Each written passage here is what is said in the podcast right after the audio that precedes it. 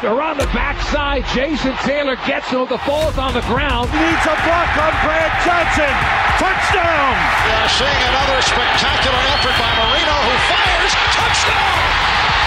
They just, I mean, this is a beautiful play. When you see Don Shula, you just say to yourself, there goes the winningest coach of all time.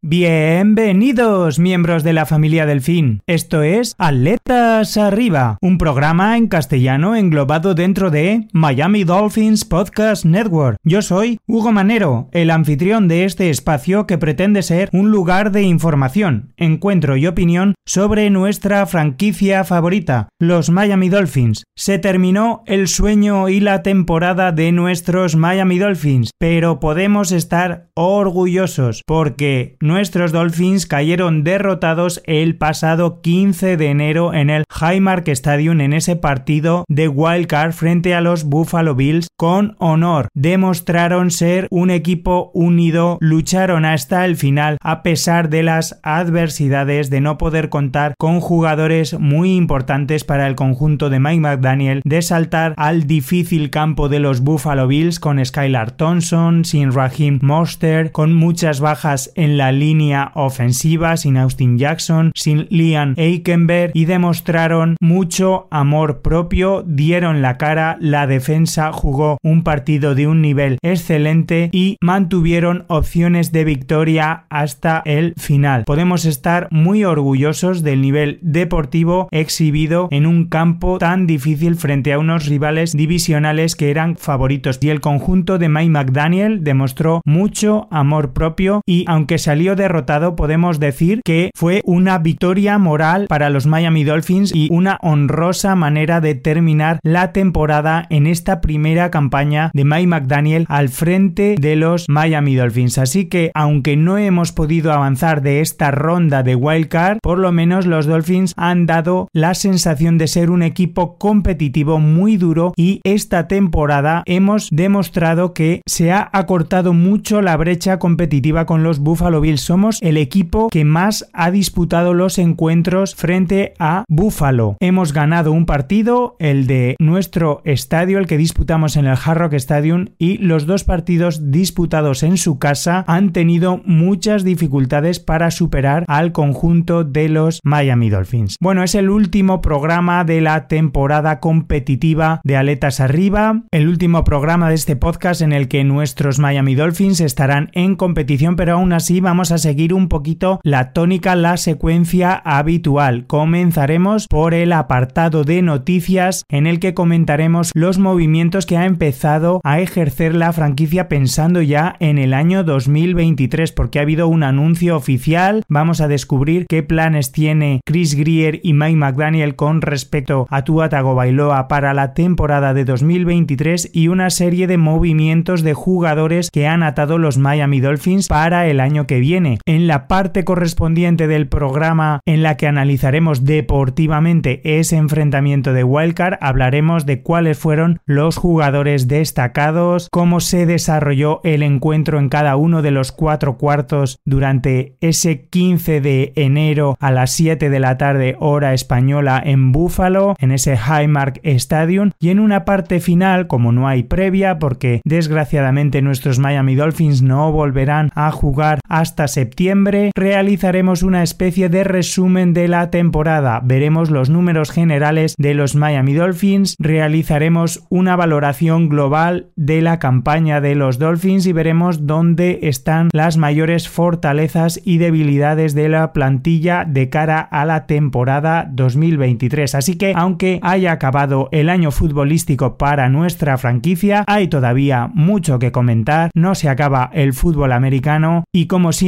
os invito a sumergiros conmigo en las interioridades de la franquicia del sur de Florida porque comienza aquí Atletas Arriba.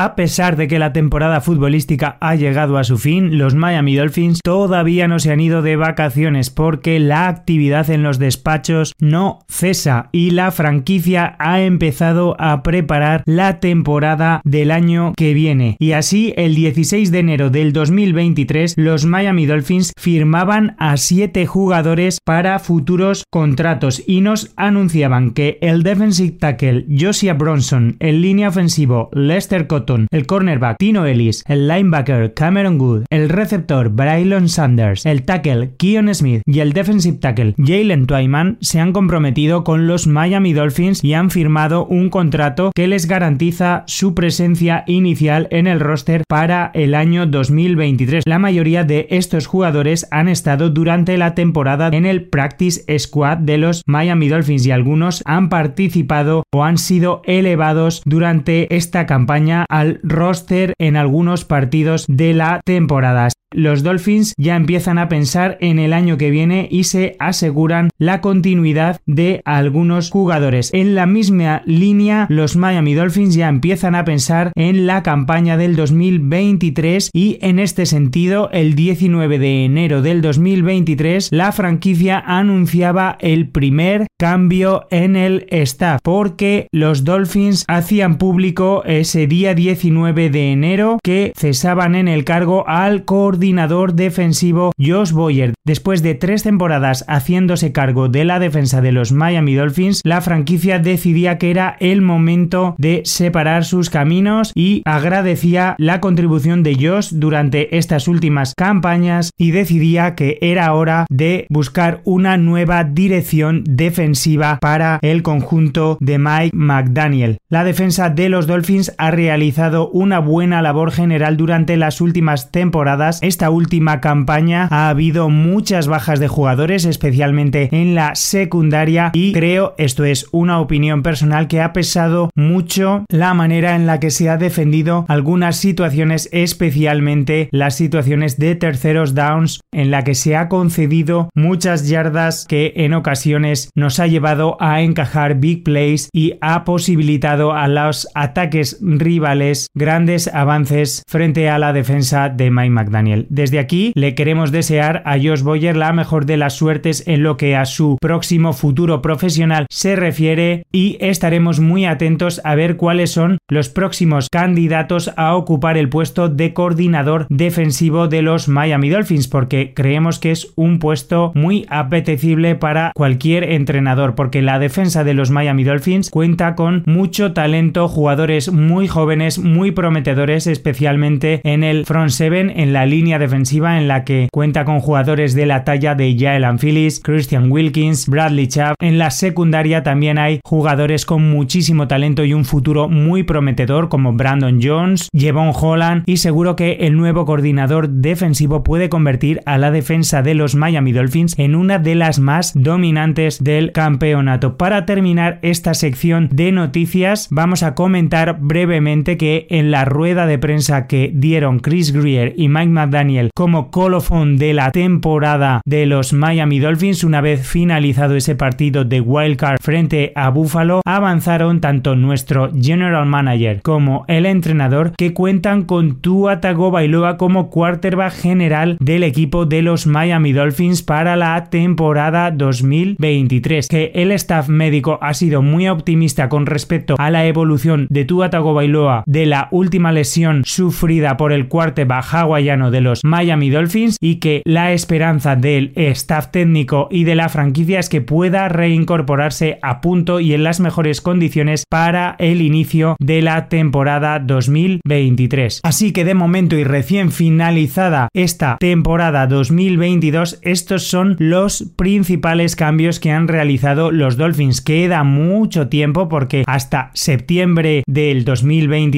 no va a comenzar la competición oficial de la NFL se van a realizar muchos cambios, pero los Miami Dolphins siguen trabajando porque día que pasa, día que van a aprovechar las oportunidades para seguir potenciando la plantilla y mejorando el nivel competitivo de la franquicia. Vamos a avanzar, vamos a analizar ahora ese partido de wildcard en el que nuestros Miami Dolphins perdieron, pero dieron una imagen muy buena, no se rindieron. Creo que podemos estar orgullosos con el partido que jugó el conjunto de Mike McDaniel en el Highmark Stadium. Así que vamos a analizar ahora ese partido frente a los Buffalo Bills.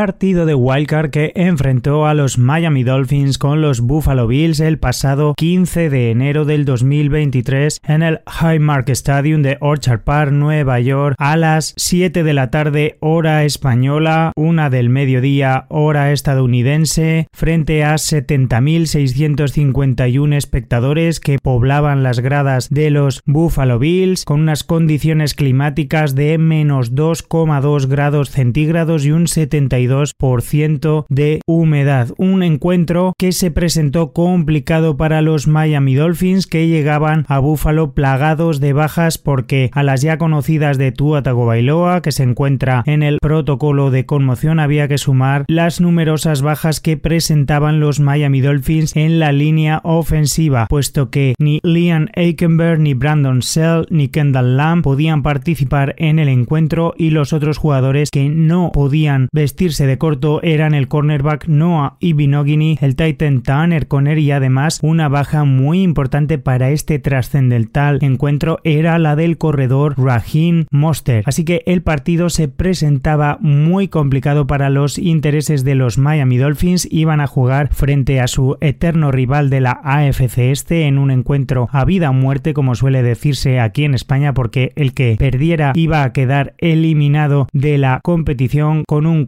cuarto rookie con Skylar Thompson al frente de la ofensiva de los Miami Dolphins y en un estadio de los Buffalo Bills que iba a animar a los pupilos de McDermott, así que los jugadores de los Miami Dolphins iban a tener a todo el estadio en contra. De todas formas, no se rindieron. Es verdad que el partido en un principio pareció decantarse por los Buffalo Bills, sin embargo, el conjunto de Miami reaccionó en base a una poderosa defensa que supo darle la vuelta al marcador mediado el segundo cuarto para irse al descanso únicamente tres puntos abajo, ya no perdió nunca más la cara al encuentro y en un último cuarto en el que pudo pasar de todo estuvo luchando por la victoria hasta el final. En ese último cuarto, en ese último periodo, pasaron una serie de cosas que luego comentaremos que pudieron decantar el encuentro hacia el lado de los visitantes. De todas formas, el conjunto de Mike McDaniel demostró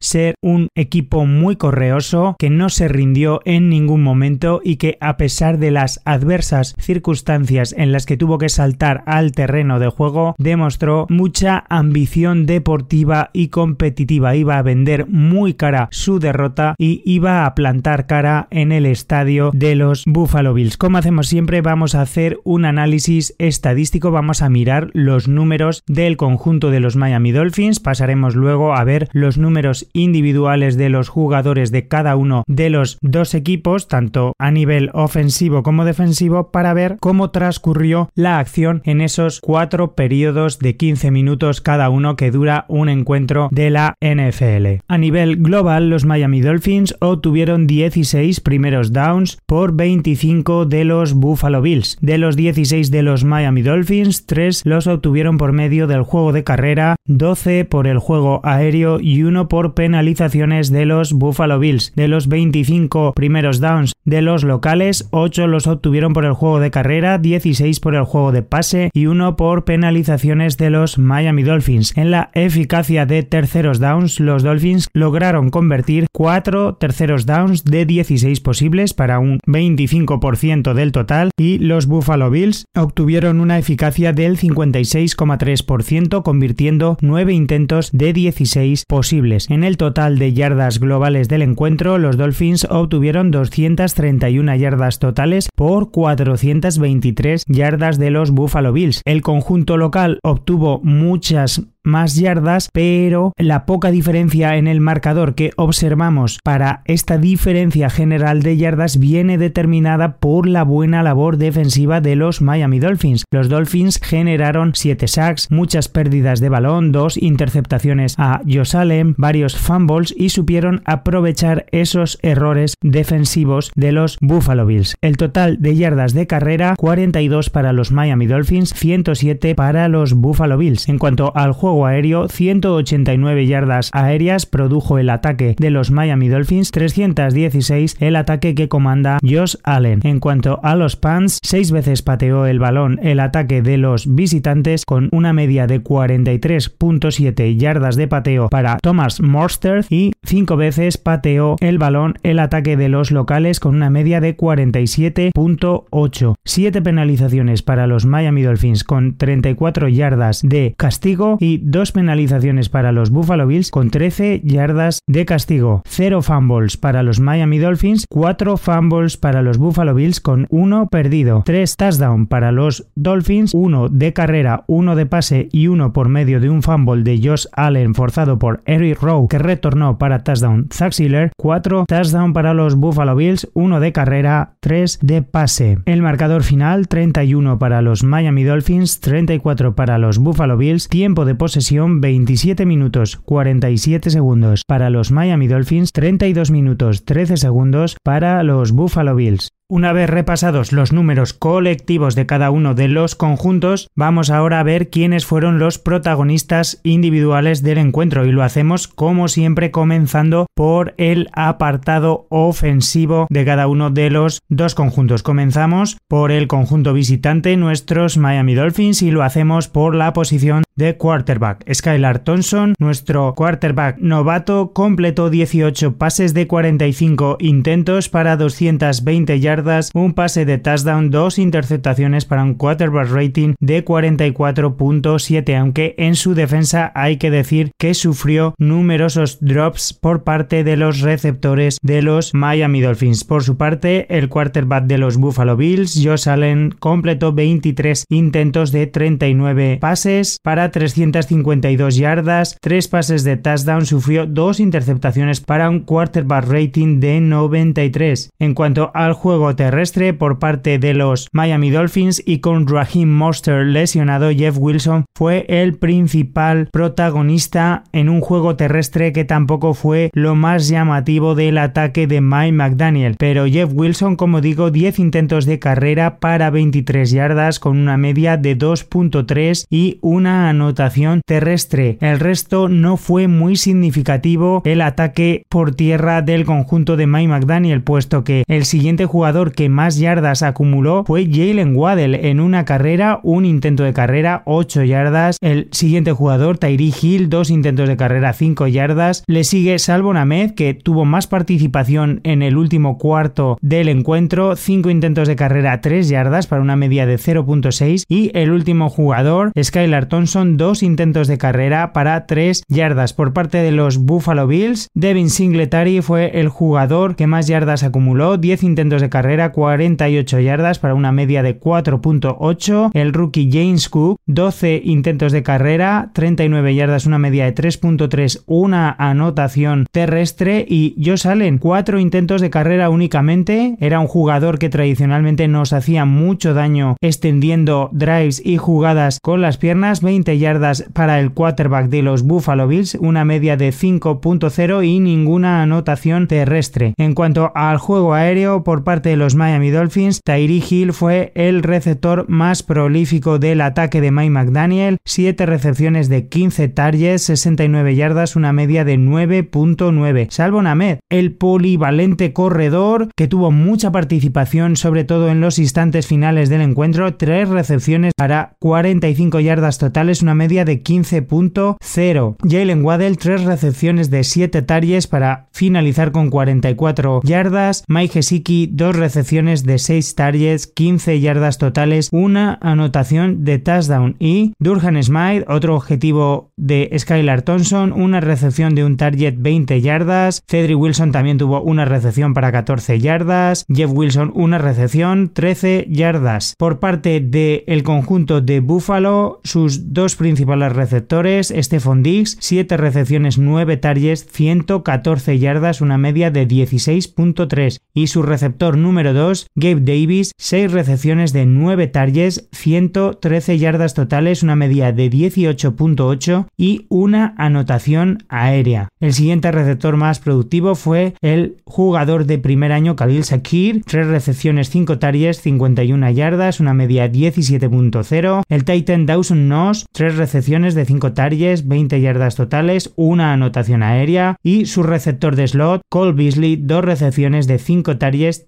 35 yardas totales y también una anotación aérea. Estos fueron los principales protagonistas en el apartado ofensivo del equipo. Vamos a ver porque por la parte de Miami hay unos cuantos jugadores a destacar en el lado defensivo del conjunto de Mike McDaniel. Jevon Holland, el extraordinario safety de los Miami Dolphins, fue el líder de tackles del equipo con 8 tackles, solo uno asistido para un total de 9, pero además fue el responsable de una interceptación que posibilitó a los Dolphins acercarse en el partido. Ya el Phillips, el extraordinario S. Racer de los Miami Dolphins, también obtuvo 9 tackles totales, fue uno de los defensas más dominantes del conjunto de los Miami Dolphins, 4 tackles solo, 5 asistido medio sack, dos tackles para pérdida, tres quarterback hit. Eric Rowe también fue un defensive back, estuvo muy presente en el partido, siete tackles totales, cinco solos, dos asistidos, un sack, un tackle para pérdida, un fumble forzado que fue el que recuperó otro de los grandes protagonistas del partido, Zach Schiller, con seis tackles totales, dos sack, un tackle para pérdida y un fumble recuperado que retornó para touchdown. Sabin Howard fue el autor de la otra interceptación de los Miami Dolphins, otro jugador muy importante porque esa interceptación también posibilitó a los Miami Dolphins acercarse en el marcador. Bradley Chubb fue otro jugador también que forzó un fumble en un sack que posibilitó a los Miami Dolphins también obtener una posición ventajosa en el final del encuentro. Y es que la defensa de los Dolphins en el cómputo general del partido obtuvo 7 sacks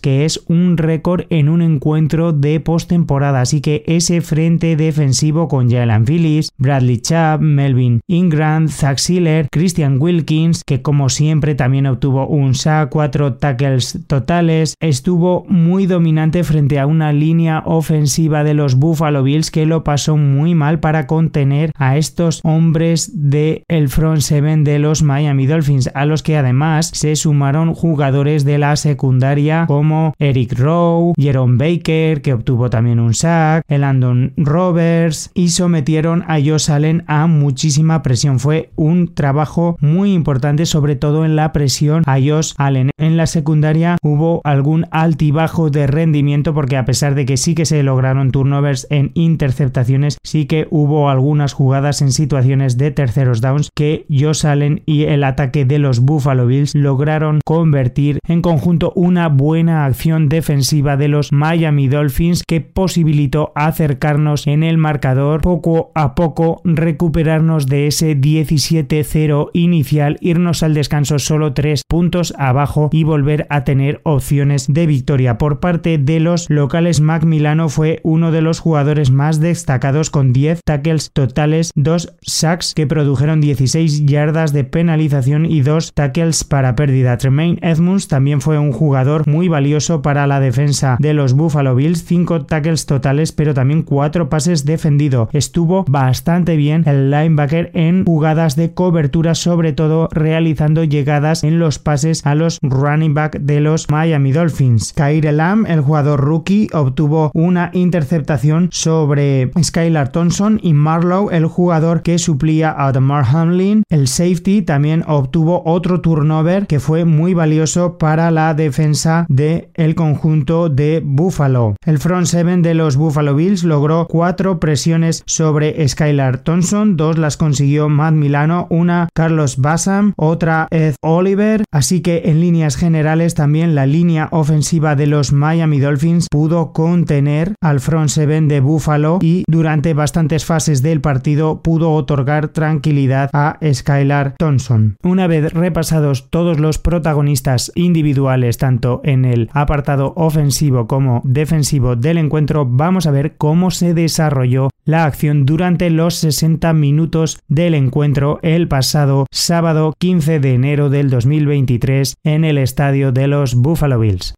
Los locales saltaron al césped del Highmark Stadium dispuestos a demostrar su condición de favoritos y después de unos drives iniciales de tanteo marcados por los drops de los receptores de los Miami Dolphins, Josh Allen quería demostrar que no iba a dejar pasar las oportunidades y quería marcar territorio desde el principio. En el segundo drive de los Buffalo Bills, en una situación de tercero y 15, iba a confiar en su receptor Stephon Diggs en una situación de uno contra uno frente a Sabian Howard iba a mandar un pase de más de 50 yardas que iba a colocar a los Buffalo Bills en la yarda 2. En la jugada siguiente iba a encontrar a Dawson Knox para poner a los Buffalo Bills en ventaja 0-7. El ataque de Miami no carburaba en el siguiente drive. Skylar Thompson en un rollout a la derecha iba a acabar interceptado por Dim Morrow y el partido empezaba muy pronto a complicarse para los Dolphins que empezaban a sufrir en el campo de los Buffalo Bills. Para colmo, en el siguiente ataque, el equipo de San McDermott conseguía mover bien la bola y James Cook, el corredor, con una carrera de 12 yardas, ampliaba la ventaja, conseguía una segunda anotación y se escapaban los Buffalo Bills 14 a 0. Los errores en la ofensiva de los Dolphins no se corregían. En el siguiente drive, el quarterback intentaba en una situación de tercera y 15 un pase a Jalen Waddell que era cortado de manera manera excepcional por Davis White, uno de los mejores defensores de Buffalo. Pero a partir del siguiente drive, la defensa de Miami sí que ya iba a empezar a hacerse notar, iba a empezar a mejorar su rendimiento y en una situación de tercera y ocho llegó el primer sack sobre Josh Allen, lo que imposibilitó avanzar más a los Buffalo Bills que tuvieron que contentarse con chutar un field goal de 33 yardas que convirtieron y establecieron el 0-17. Parecía que el partido aquí se escapaba definitivamente para los Dolphins, pero nada más lejos de la realidad. El equipo de Mike McDaniel iba a experimentar una transformación, se iba a sobreponer a ese difícil inicio, demostrando un coraje y un punto honor en en unas circunstancias muy adversas. Empezó a funcionar un poquito mejor la ofensiva, Skylar Thompson empezó a encontrar a Durhan Smythe, empezaron a realizar carreras con Tyree Hill en jugadas de Jet Street, empezaron a aparecer los playmakers de la ofensiva de los Dolphins y poquito a poco empezamos a recortar distancias a base de field goals de Jason Sanders que estuvo muy efectivo. Así llegó el primer field goal de nuestro kicker de 40 yardas para establecer el 3-17 en los siguientes drives, la defensa siguió creciendo poco a poco. Sabian Howard, en otro intento de Josh Allen de buscar ese enfrentamiento individual que lo enfrentaba con los mejores receptores de los Bills, interceptó a Josh Allen y retornó el balón hasta la yarda 45. Los Miami Dolphins volvieron a mover el balón hasta zona de eh, field goal y Sanders chutó un nuevo field goal, de, esta vez de 48 yardas, para establecer el 6-17. El ataque de los Bills volvía a mostrar síntomas de indecisión, no avanzan, tienen que chutar y patear el balón. Cedric Wilson recoge un retorno y llega a avanzar hasta la yarda 25. No pueden culminar otra vez los Miami Dolphins la jugada y Jason Sanders tiene que chutar un nuevo field goal, esta vez de 37 yardas para establecer el 9-17. Estamos ya a punto de finalizar el segundo cuarto, de irnos al descanso. Los Dolphins han conseguido lo más difícil, parar la sangría de puntos que estaban realizando los Buffalo Bills. Queda un minuto aproximadamente para el final y los Buffalo Bills intentan un nuevo drive y en un intento de pase de Josh Allen para Cole Beasley, su receptor de slot, el envío es desviado por el receptor e interceptado por Jevon Holland que lo retorna hasta la yarda 19. Skylar Thompson coge el balón, empiezan a realizar buenas jugadas, hay un pase a Salvo Ahmed de 12 yardas y nuestro quarterback conecta con Mike Gesicki para anotar un touchdown que nos pone 15 a 17. Se juegan una conversión de dos puntos en el que nuestro quarterback conecta con Tyree Hill para establecer el empate a 17 cuando quedan 33 segundos para llegar al descanso. Aún así, los Buffalo Bills tienen tiempo suficiente para que Josh conecte con Gabriel Davis, uno de los receptores en profundo más peligrosos de los Buffalo Bills y pueden chutar un field goal de 39 yardas por medio de su kicker bus para irse a los vestuarios con 3 puntos de ventaja. Esto no desmoraliza a nuestros Miami Dolphins, la charla en el descanso de May McDaniel es efectiva, no vuelven a desmoralizarse, han conseguido lo más difícil, meter el miedo a sus rivales en el campo de los Buffalo Bills. Y en el tercer cuarto la defensa sigue siendo el punto clave para la esperanza, para pensar en meternos en la siguiente ronda de la NFL. En una jugada en la que los Buffalo Bills están cerca de su Enson, Eric Rowe entra al blitz por la zona ciega de Josh Allen, comete un sack, Josh Allen pierde el balón que es recogido por Zach Siller con el que llega hasta zona de anotación. Los Miami Dolphins anotan un touchdown y se ponen por primera vez por delante en el marcador 24-20. Una vez que se han puesto por delante en el marcador, la ofensiva de los Dolphins no gestiona bien algunas situaciones. Otro momento clave llega en ese tercer cuarto cuando quedan aproximadamente 7 minutos y medio para finalizar en una situación en la que estamos también en nuestra propia Enson en un 3 y 19. Skylar Thompson intenta un pase a Sherfield por fuera de los números y es interceptado por el rookie Kair Elam, por lo que los Buffalo Bills obtienen el balón en una situación muy ventajosa para darle la vuelta otra vez en el marcador. Y Josh Allen no va a desaprovechar la ocasión delante de su público y va a conectar con Cole Beasley para anotar un nuevo touchdown y volver a poner al equipo del estado de Nueva York por delante 24-27 no iba a ser esta la máxima diferencia que iban a tener de aquí al final del partido los Buffalo Bills, porque parece que este error maniata un poquito al conjunto de Mike McDaniel y en otro drive ofensivo Josh Allen conecta también con Gabriel Davis, uno de sus receptores favoritos por medio de un touchdown de 23 yardas y se vuelven a escapar los Buffalo Bills con una distancia de 10 puntos 24 a 34. El último cuarto fue absolutamente de infarto, pudo pasar absolutamente de todo. Skylar Thompson realiza un gran drive con pases a Cedric Wilson, hay carreras muy meritorias de Ahmed, hay un gran pase de screen, una jugada de screen en una situación de 2 y 18 en la que Salvo Ahmed también consigue convertir, hay una carrera de Jalen Waddell, una jet suite en la que nos quedamos a una yarda, en la que posteriormente en esa jugada llega el touchdown de carrera de Jeff Wilson y nos colocamos 31 a 34.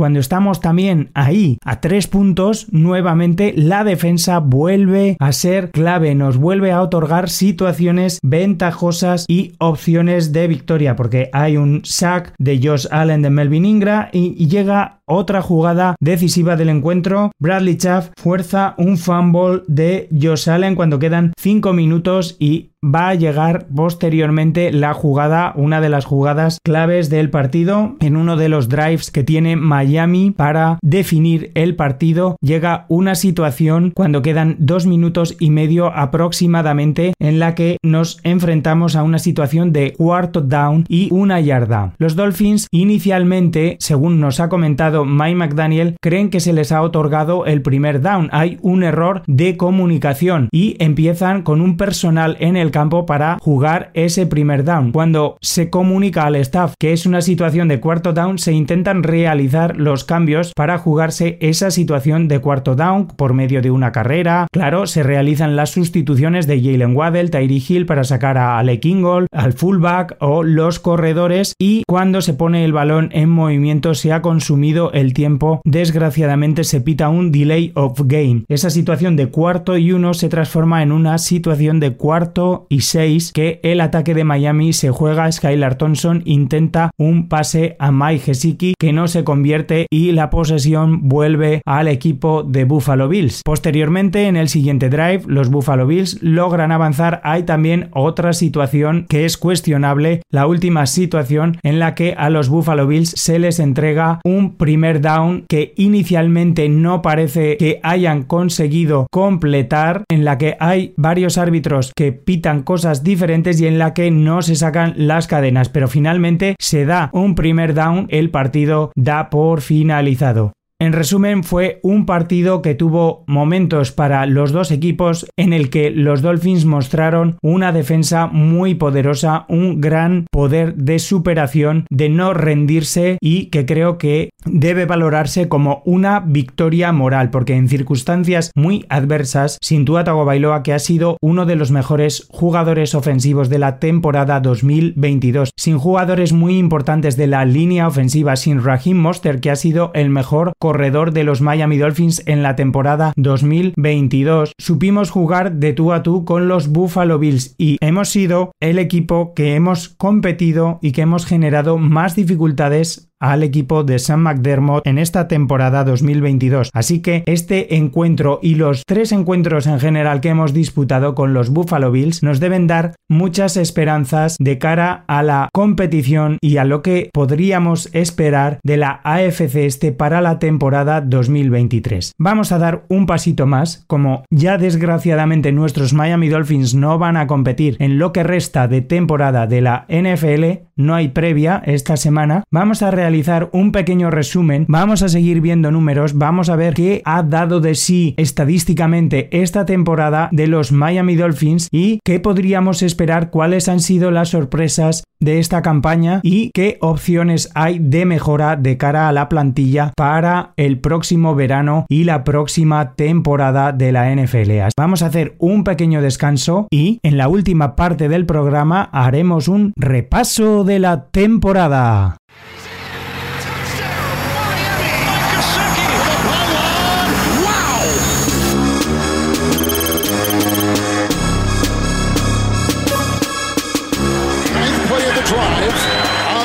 On the move is Waddle. Tua.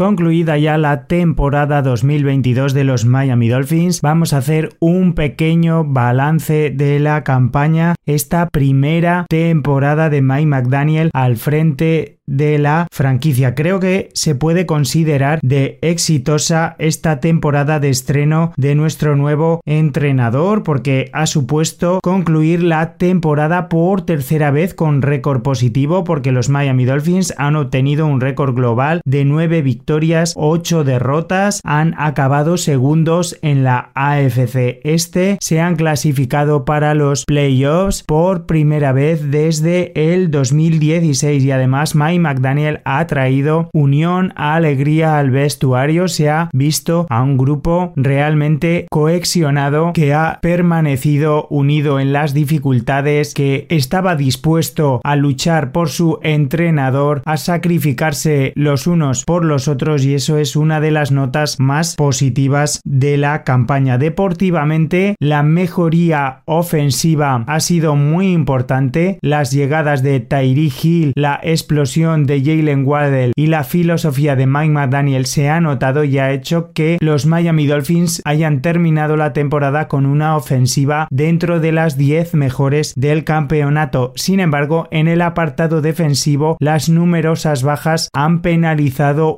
esta faceta del juego de los Dolphins. Hemos sufrido las bajas de Byron Jones, Brandon Jones, Nick Needham, Emmanuel Ogba y por lo tanto hemos tenido altibajos en esta parte del juego durante la temporada. El front seven ha rendido a un grandísimo nivel, pero la secundaria ha presentado muchísimos problemas en forma de lesiones y hemos tenido que dar la alternativa a jugadores no drafteados, a jugadores muy jóvenes que han tenido que enfrentarse a receptores de gran nivel y eso se ha notado un poquito durante la campaña. Deportivamente, los Miami Dolphins han vivido un carrusel de emociones porque Hemos sobrevivido a base de rachas. Comenzaba la temporada con tres victorias consecutivas frente a New England, frente a Baltimore Ravens y frente a Buffalo, destacando esa victoria con ese último cuarto glorioso de Tua Tagovailoa frente a Baltimore Ravens, en el que el quarterback hawaiano alcanzó su máximo de la temporada de 469 yardas. Después de esas tres victorias, los Dolphins encadenaban tres derrotas consecutivas principalmente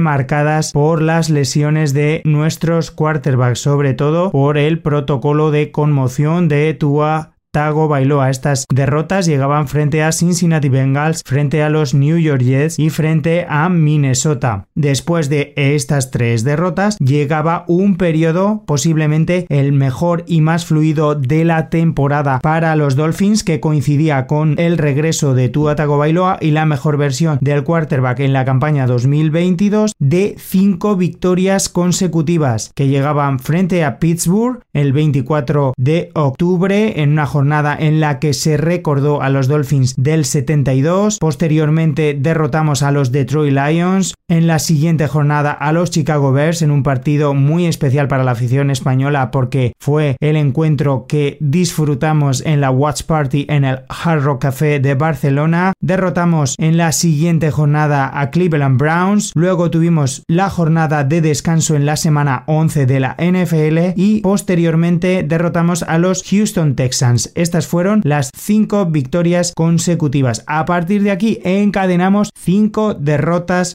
los San Francisco 49ers en ese encuentro tan atractivo entre Mike McDaniel y su maestro Kyle Shanahan, los Miami Dolphins cayeron derrotados 33 a 17, llegó posteriormente una derrota frente a Los Angeles Chargers. En estas dos derrotas los rivales parecían haber encontrado la forma de frenar la poderosa ofensiva de los Miami Dolphins. Después caímos también en un partido trepidante en el Highmark Stadium frente a los Buffalo Bills por 32 a 29 el día de Navidad perdíamos frente a los Green Bay Packers, volvían a aparecer las lesiones de Tua Tagovailoa, la penúltima jornada perdíamos frente a New England con Teddy Bridgewater y en la última jornada ganábamos frente a los New York Jets por 11 a 6 y nos clasificábamos para ese partido de wildcard que hemos comentado en la sección previa que los Dolphins perdían frente a los Buffalo Bills. Una temporada en la que hemos alternado momentos muy altos con otros momentos más bajos de juego y rachas victoriosas con rachas de derrotas. En cuanto a los números globales de la campaña, los Dolphins han completado 368 pases de 584 intentos para 4.765 yardas, 30 pases de touchdown en toda la temporada y 15 interceptaciones. El juego terrestre, 390 intentos de carrera en la temporada, 1.686 yardas, una media de 4 3 yardas por carrera, 12 touchdowns de carrera. Ha habido en la temporada 10 carreras de más de 20 yardas, una carrera de más de 40 yardas y la más larga de la temporada, una carrera de 67 yardas. En cuanto a la defensa, los Miami Dolphins han encajado 3.992 yardas aéreas, 27 touchdowns de pase y han realizado 8 interceptaciones defensivas, siendo la cuarta defensa que menos interceptaciones ha realizado de toda la NFL. Solo han realizado menos interceptaciones los New Orleans Saints con 7, los Giants y los Riders con 6. Esto está unido a la gran cantidad de bajas que hemos dicho que hemos vivido en la secundaria. Especialmente dolorosa ha sido la de Byron Jones, la de Brandon Jones, Nick Needham, que era un hombre muy importante para nuestros esquemas defensivos. En cuanto a la defensa frente a la carrera, ha sido un aspecto muy muy positivo de los Miami Dolphins en esta temporada 2022. Christian Wilkins y Zach Siller han sido dos jugadores muy importantes que han permitido construir un muro en el frente defensivo de los Miami Dolphins y que han puesto las cosas muy difíciles a los corredores rivales. Pero en conjunto, el equipo de los Dolphins ha encajado 1.751 yardas de carrera con una media de 4.2 yardas por intento de carrera. Ha encajado 15 anotaciones por tierra con una media de 103 yardas por partido. La defensa de Miami ha forzado 13 fumbles, ha recuperado 6 de esos fumbles forzados y ha retornado 2 fumbles para touchdown.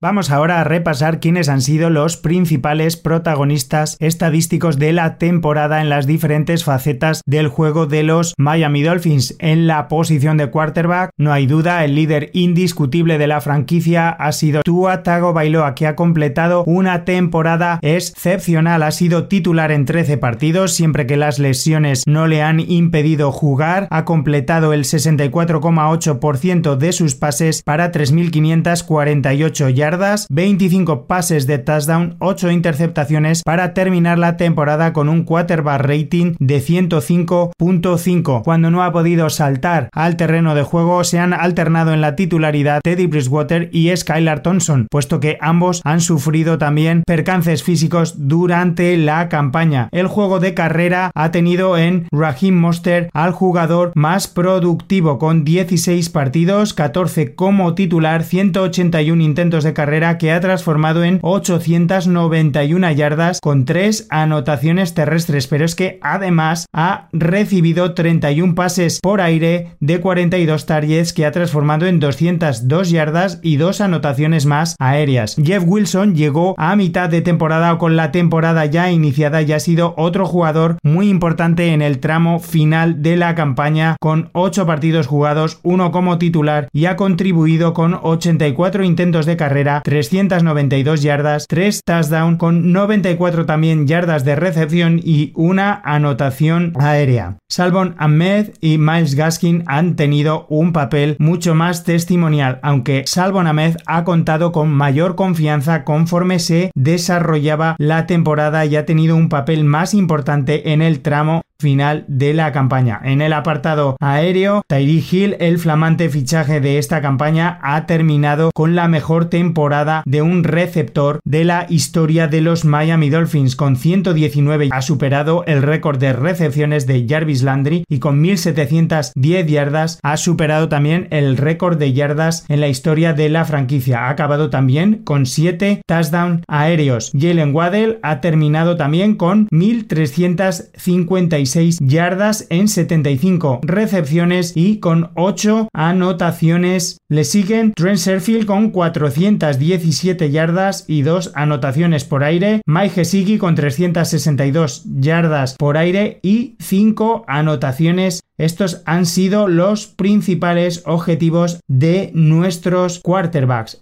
En cuanto al juego de especialistas, Jason Sanders ha sido nuestro kicker, ha jugado todos los partidos y vamos a desglosar sus field goal según la distancia. Entre los 0 y las 19 yardas no ha chutado ningún field goal, entre las 20 y las 29 yardas ha chutado 6, ha completado 5, entre las 30 y 39 yardas ha chutado 7 y ha conectado los 7, entre 40 y 49 ha chutado 13 y ha conectado 12, de más de 50 yardas ha chutado 6 y ha conectado 2. Thomas Morster ha sido nuestro punter, ha jugado los 17 partidos y creo que ha sido una adición veterana que ha sido un gran acierto porque ha realizado punts de mucha categoría y mucha calidad. En cuanto al apartado defensivo, vamos a comentar los principales líderes en diferentes aspectos estadísticos. El líder de tackles del equipo ha sido el Andon Roberts con 107. Mención especial merece Christian Wilkins que ha terminado la temporada con 98 tackles como el defensive tackle con más tackles en la NFL, a los que hay que sumar además 3,5 sacks y 16 tackles para pérdida como el jugador de la plantilla con más tackle para pérdida, lo que demuestra su poder frente al juego de carrera y la dificultad que tiene la línea ofensiva de los rivales para parar a este jugador. El líder de sacks del equipo ha sido Jael Anfilis con 7. El jugador de segundo año ha experimentado una gran progresión. A estos 7 sacks hay que sumar además 25 quarterback hicks, el líder del equipo en este aspecto estadístico y es que ha llegado al quarterback rival en muchísimas ocasiones y ha sido objeto de muchos holding y de muchas faltas por parte de los líneas ofensivos rivales. A estos datos hay que sumar además que ha completado 61 tackles, 37 solo, 24 asistido y 8 tackles para pérdida. Un jugador de un motor inagotable que ha experimentado una gran progresión y que seguro va a seguir creciendo. Hemos comentado que los Miami Dolphins solo han realizado 8 interceptaciones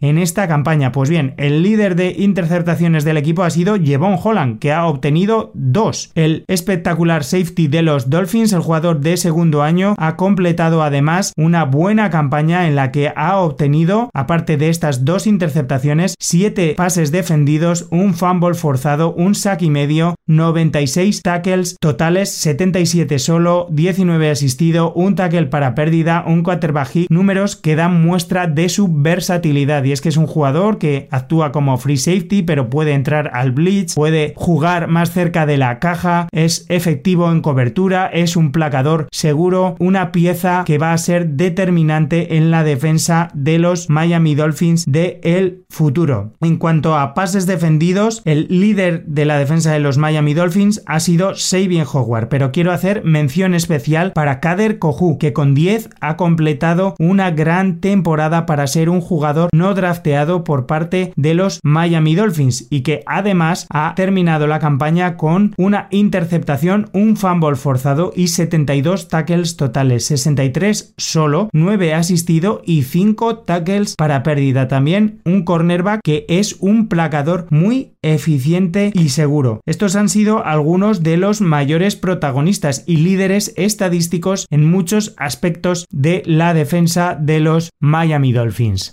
Por último, me gustaría finalizar también, y para evitar que la subjetividad me ciegue en la valoración de los Miami Dolphins, dando unas pistas, unas pinceladas de cómo han actuado los Dolphins con respecto al resto de jugadores de la liga y qué podemos esperar de cara al 2023. Y para ello he acudido a Pro Football Focus para ver qué valoración realizaba la prestigiosa página web de la labor realizada por los jugadores de nuestra franquicia en esta temporada 2022 y de paso ver si podía detectar qué áreas igual de nuestra plantilla deberían ser los puntos de atención de Chris Greer y de Mike McDaniel durante la offseason que se avecina en la NFL. Vamos a empezar, si queréis, por el aspecto ofensivo del equipo. Comenzamos por la línea ofensiva, porque la línea ofensiva ha sido uno de los aspectos positivos de la temporada. En el left tackle, Terron Amster, Pro Football Focus lo valora con una valoración general de 77.6 como el left tackle número 14 de 83 tackles de la NFL, así que está en el top 20. En el left guard, Pro Football Focus coloca a Liam Eikenberg, que es verdad que ha tenido muchos problemas de lesiones con una valoración de 39.8 que yo creo que está muy influenciada por su final de temporada y por sus problemas físicos como el left guard número 76 de 78 posibles. Sin duda una de las mejores sorpresas de la campaña para los Dolphins, Connor Williams, nuestro center, que alcanza según Pro Football Focus una valoración de 78.5 y que le colocan como el cuarto mejor center de 39 analizados por la prestigiosa plataforma. En el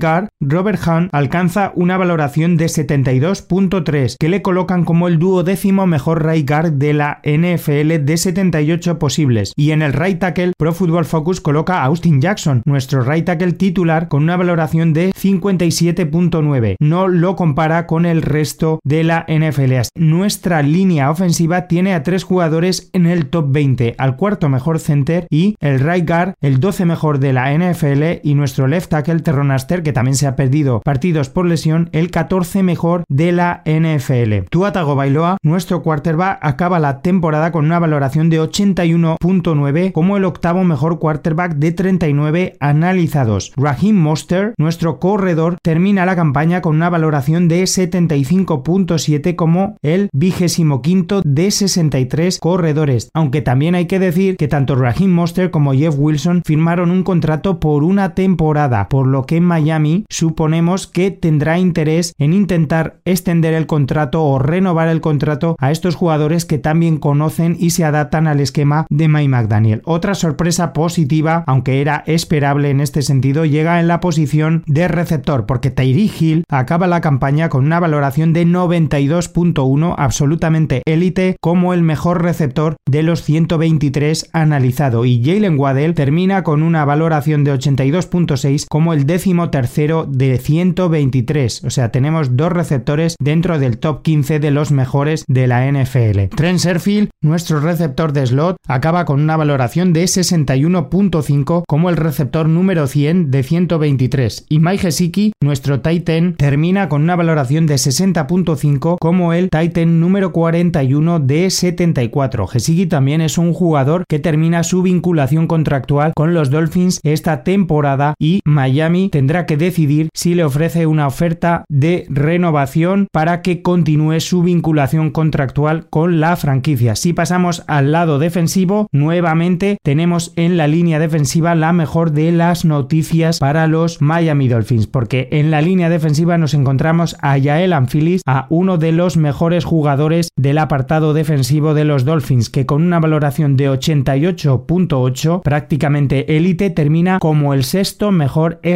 De 120 analizados. O sea, tenemos un S-Raser top 10 en diversas categorías estadísticas según Pro Football Focus. Christian Wilkins acaba la campaña con un 82.2 como el noveno mejor defensive tackle de 125 líneas defensivos interiores analizados. Zach Siller, su pareja de baile por el interior de la línea defensiva de los Dolphins, termina con 73.4 como el vigésimo segundo mejor línea defensivo interior. Y Bradley Chubb acaba la campaña con 65.5 como el 61 mejor s raser de 120 analizados. Nuevamente, la línea defensiva es una de las grandes noticias de nuestra defensa. Las dos líneas son sin duda una de las mayores alegrías de esta temporada NFL que termina para los Miami Dolphins. Jerome Baker, nuestro linebacker, acaba la campaña con un 74,6 de valoración, como el linebacker número 18 de 84 analizados y el Andon Roberts con una valoración de 55.0 como el 65 de 84 linebackers analizados. Si pasamos a la secundaria, Kader Kohu, el undrafted rookie que ha completado una buena campaña, termina su año de novato con un 68,5% como el cornerback 39 de 120 analizados. Byron Jones, que en Pro Football Focus aparece como cornerback titular, pues no tiene valoración porque no ha jugado y no lo comparan ni con el resto de jugadores de la NFL.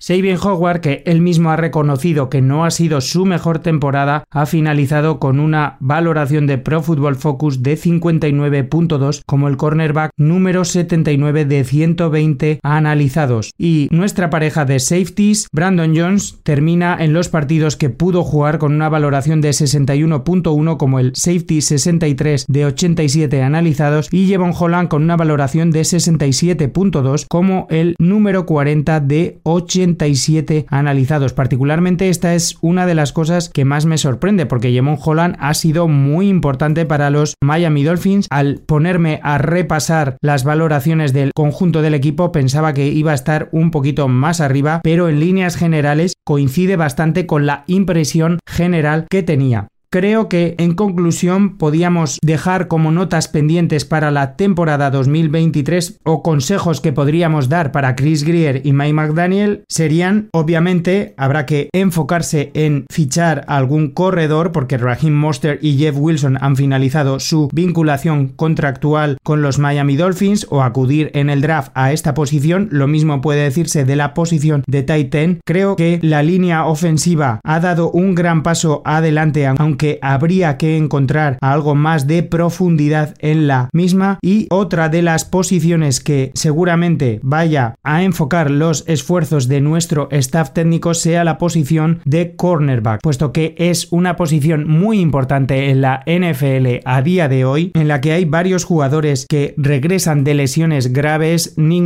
también finalizaba esta temporada 2022 su relación contractual con los Miami Dolphins y e imagino que el próximo coordinador defensivo de los Miami Dolphins querrá saber con qué jugadores puede contar para esta secundaria. De todas formas, hay que ser optimista porque muchos jugadores jóvenes de esta plantilla están evolucionando favorablemente, como es el caso de Jalen Waddell y Jalen Phillips, que han completado grandes campañas, han terminado entre los 20 mejores de su posición en la NFL. También puede decirse lo mismo de Christian Wilkins. Jevon Holland es un jugador muy importante, así que el futuro es muy prometedor. Un conjunto de los Miami Dolphins que ya en la primera campaña de Mike McDaniel se ha para la postemporada y que en la campaña 2023 habría que aspirar a intentar asaltar esa AFC este. Espero que os haya gustado una semana más este programa de Aletas Arriba, que os suscribáis, que le deis un like, que lo recomendéis a los amigos de los Miami Dolphins que conozcáis, a nuestros rivales divisionales, que se suscriban en las diferentes plataformas de podcasting en la que escuchen habitualmente sus podcasts. Como siempre, os recomiendo visitar la página web oficial de los Miami Dolphins,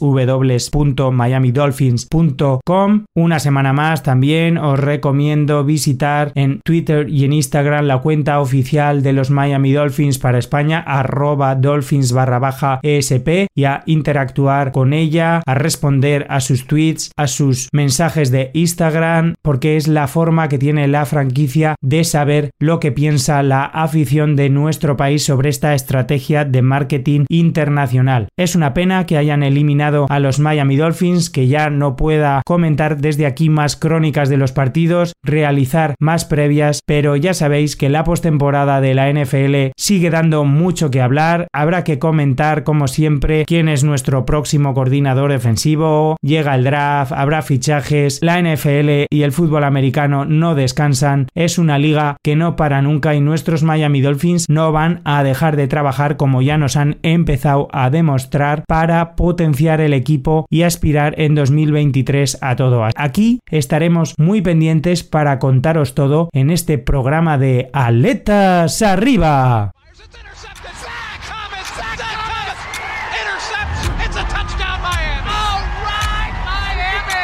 Around the backside, Jason Taylor gets him. The ball's on the ground. Needs a block on Brad Johnson. Touchdown! Yeah, seeing another spectacular effort by Marino, who fires. Touchdown! Play. When you see Don Shula, you just say to yourself, there goes the winningest coach of all time